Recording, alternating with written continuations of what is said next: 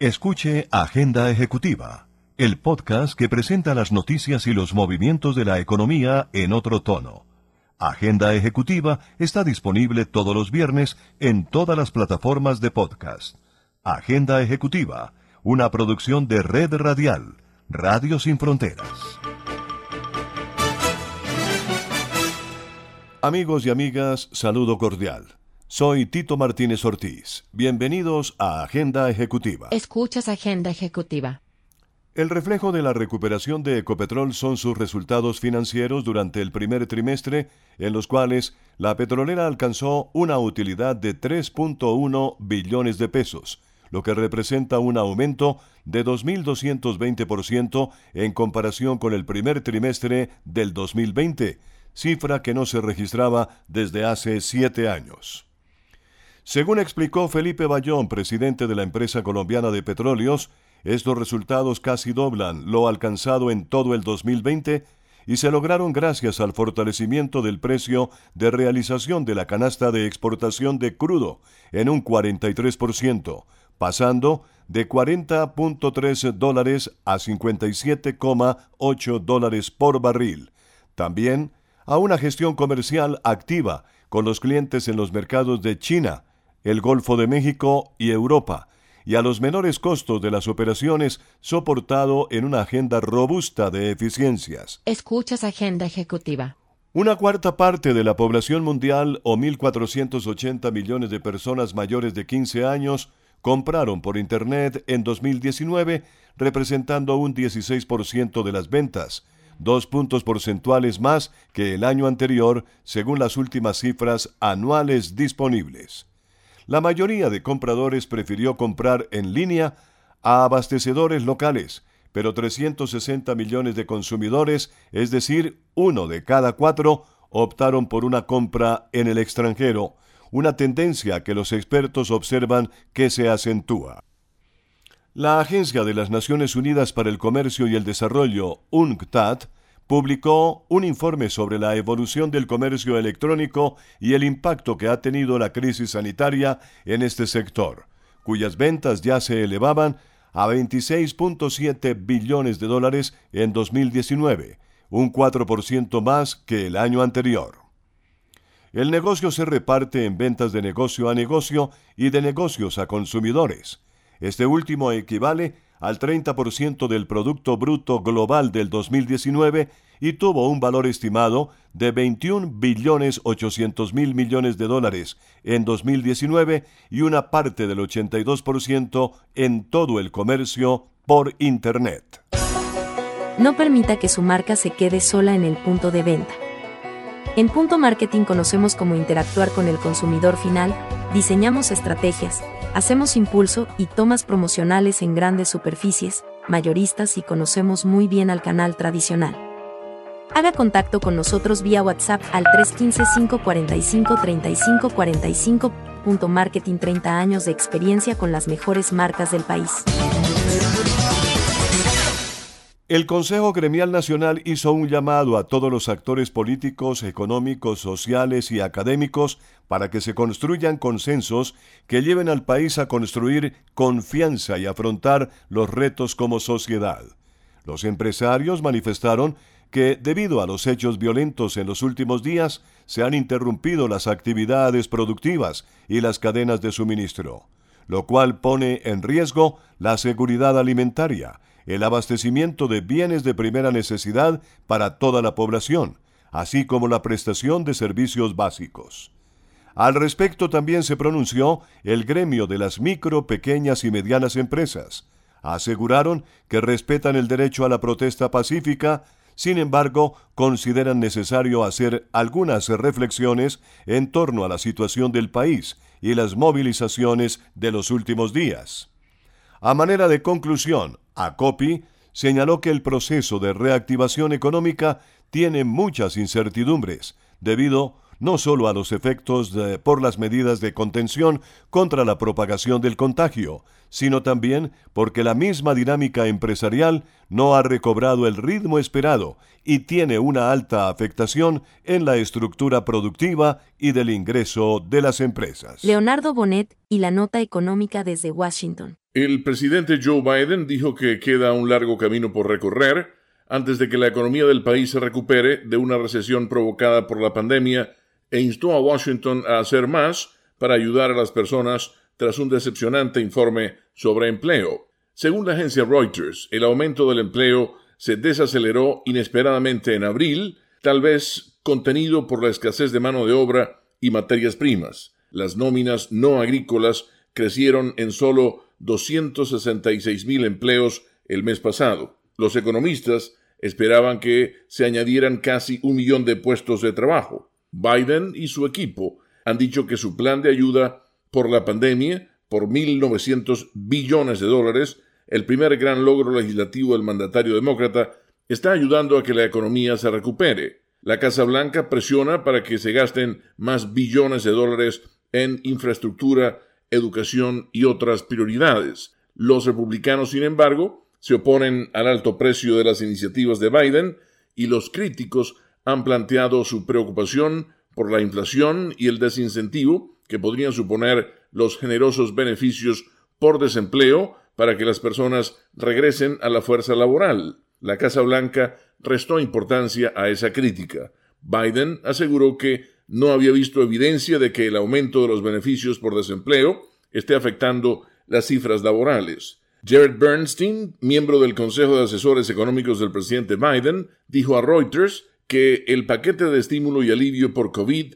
conocido como el Plan de Rescate estadounidense, ayudó a generar un promedio de más de medio millón de empleos por mes durante los últimos tres meses, pese al dato de abril. Descarga gratis el aplicativo móvil Universal Estéreo. Ya está disponible para Android y te acompañaremos a donde vayas. Agenda ejecutiva disponible en todas las plataformas de podcast. En línea con el último reporte emitido por el DANE, el índice de precios del productor, se reveló que el sector agropecuario, silvicultura, caza y pesca fue el único sector que registró una variación superior a la media en el indicador que representa la variación de precios de una canasta de bienes representativa de la producción nacional. La variación presentada fue 1,12% respecto a marzo del año en curso. En cuanto a la contribución mensual de las subclases, discriminando las cifras, se evidenció que se destacaron por su aporte positivo en el mes el ganado bovino, 11,28%, la carne de ganado bovino fresca o refrigerada, 4,94%, y azúcar de caña 17,50%, que en conjunto aportaron 0,46 puntos porcentuales a la variación del índice de precios de la producción nacional. Los sectores que registraron un valor por debajo del promedio nacional fueron las industrias manufactureras y explotación de minas y canteras, con una variación negativa de 0,22%. Mirando los resultados del año corrido hasta abril, los sectores de minería y agricultura, ganadería y pesca también presentaron variaciones superiores a la media de 9,13%. Jorge Medina Rendon y la gran noticia. Para impulsar una salida a la actual situación de crisis colombiana, los distintos actores públicos y privados en los dos primeros días del llamado diálogo nacional han hecho un llamado a poner fin a todo acto de violencia en el país. Para las organizaciones públicas, privadas y gremiales, es una prioridad la reactivación económica, iniciando por el empleo, el desarrollo económico y la estabilidad financiera. Por su parte, las altas cortes han entregado una declaración en la cual expresan apoyo institucional, respaldan el diálogo nacional condenan los hechos de violencia y reconocen los programas sociales desarrollados por el gobierno nacional. En horas de la mañana de hoy, el presidente Duque se reunió con voceros de la coalición de la esperanza para hablar de la situación de crisis, pero sectores de la oposición advirtieron que la presencia en este encuentro no, no disminuye la protesta que desde hace nueve días se adelanta en el país. Al margen de las reuniones en la Casa de Nariño, se han abierto 47 investigaciones por presuntos excesos de la policía durante las marchas y se sabe de la captura de un mayor por la muerte de un joven. Al mismo tiempo, la capital del país y ciudades del Caribe colombiano siguen experimentando oleadas de vandalismo contra el comercio y otros sectores productivos que llevan a la presencia militar en las calles. Lo ideal es que persistan las movilizaciones, la protesta, se agiten las arengas que sean del caso, se pongan propuestas, pero que se acaben de una vez por todas las incitaciones terroristas que hoy enlutan los hogares de humildes familias y perjudican el trabajo de millares ya afectados por la pandemia. Escuchas Agenda Ejecutiva. El DANE informó que durante el mes de abril la inflación llegó al 0,59%, la más alta en los últimos cinco años. Al mismo tiempo resaltó que el alza del índice de precios al consumidor tuvo que ver con un importante incremento en los precios de alimentos y las bebidas no alcohólicas, de 2,09% en dicho mes, seguido de la educación de 0,86%, bebidas alcohólicas y tabaco 0,51% y alojamiento y servicios públicos con el 0,43%. En contraste, en ese mes, los sectores que tuvieron una reducción de los precios fueron los de información y comunicaciones, seguido de prendas de vestir y calzado, con una disminución de 0,37%. Para el caso del primer grupo, Juan Daniel Oviedo, director del DANE, dijo que tiene que ver con la llegada de un nuevo operador móvil que ha impulsado la reducción de los precios del mercado de datos móviles, lo que ha hecho que los otros actores de ese sector bajen también sus precios. En cuanto al comportamiento anual, el DANE reveló que el dato fue de 1,95% a abril. Asimismo, señaló que el país ya está recuperando los niveles de precios prepandemia. Agenda ejecutiva, disponible en todas las plataformas de podcast.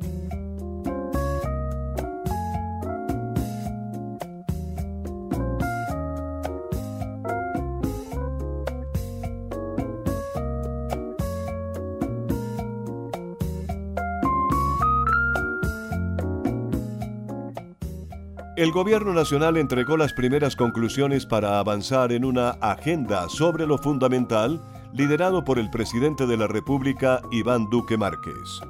Las instituciones del Estado, los representantes de los gremios económicos y productivos, la Asociación Colombiana de Universidades, los rectores de los sistemas universitario estatal, la red de instituciones técnicas y tecnológicas y algunas organizaciones estudiantiles, la Confederación Nacional de Acción Comunal, así como las asociaciones de gobernadores y alcaldes, quienes participaron de manera virtual y presencialmente, concluyeron que, primero, se insistirá en la necesidad inmediata de poner fin a todos los actos de violencia. Segundo, se valoran las manifestaciones pacíficas respetuosas de la Constitución y la ley, pero rechazan la violencia, el terrorismo y el vandalismo y las vías de hecho. Tercero, aseguraron que respaldan al gobierno nacional y a toda la institucionalidad del Estado, al igual que a la fuerza pública en el marco del respeto a los derechos humanos, que incluyen garantías para el trabajo, la movilidad, la educación y la salud, en momentos en que la pandemia sigue siendo una amenaza para todos. Agenda Ejecutiva, disponible en todas las plataformas de podcast.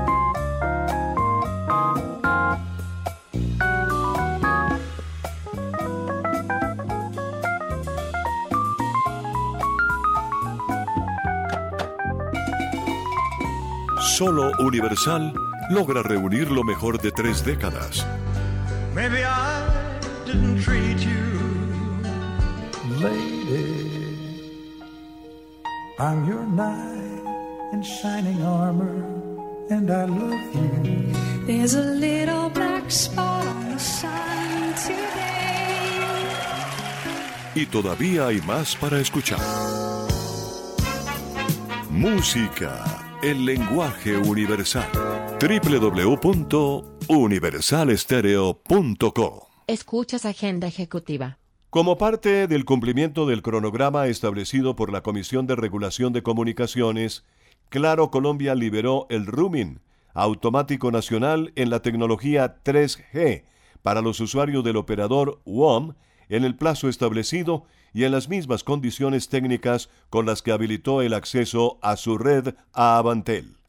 Según lo informado por la compañía, como resultado de sus inversiones y su compromiso con el país, Claro cuenta con la mayor cobertura nacional, con presencia en 1.123 municipios 2G, 1.119 en 3G y 1.075 municipios 4G. De la misma forma, Claro recordó que actualmente atiende a más de 33 millones de sus clientes móviles y aproximadamente a 6 millones de usuarios adicionales de los operadores Movistar, Tigo y Avantel, que visitan mensualmente su red. Agenda ejecutiva, disponible en todas las plataformas de podcast. Colombia hizo uso de las cláusulas de conversión de los contratos con el Banco Internacional de Reconstrucción y Fomento para convertir a tasa fija dos préstamos por 579.186.399 pesos con vencimientos al 2031 y 2040, originalmente indexados a tasa LIBOR. Esta operación permite reducir potenciales costos en el servicio de deuda de la nación, teniendo en cuenta que las expectativas de inflación internacional han aumentado la volatilidad en los tipos de interés y que el reemplazo de la tasa LIBOR, que operará hasta el año 2022 y será publicada hasta el año 2023, podría generar costos de transición en el futuro.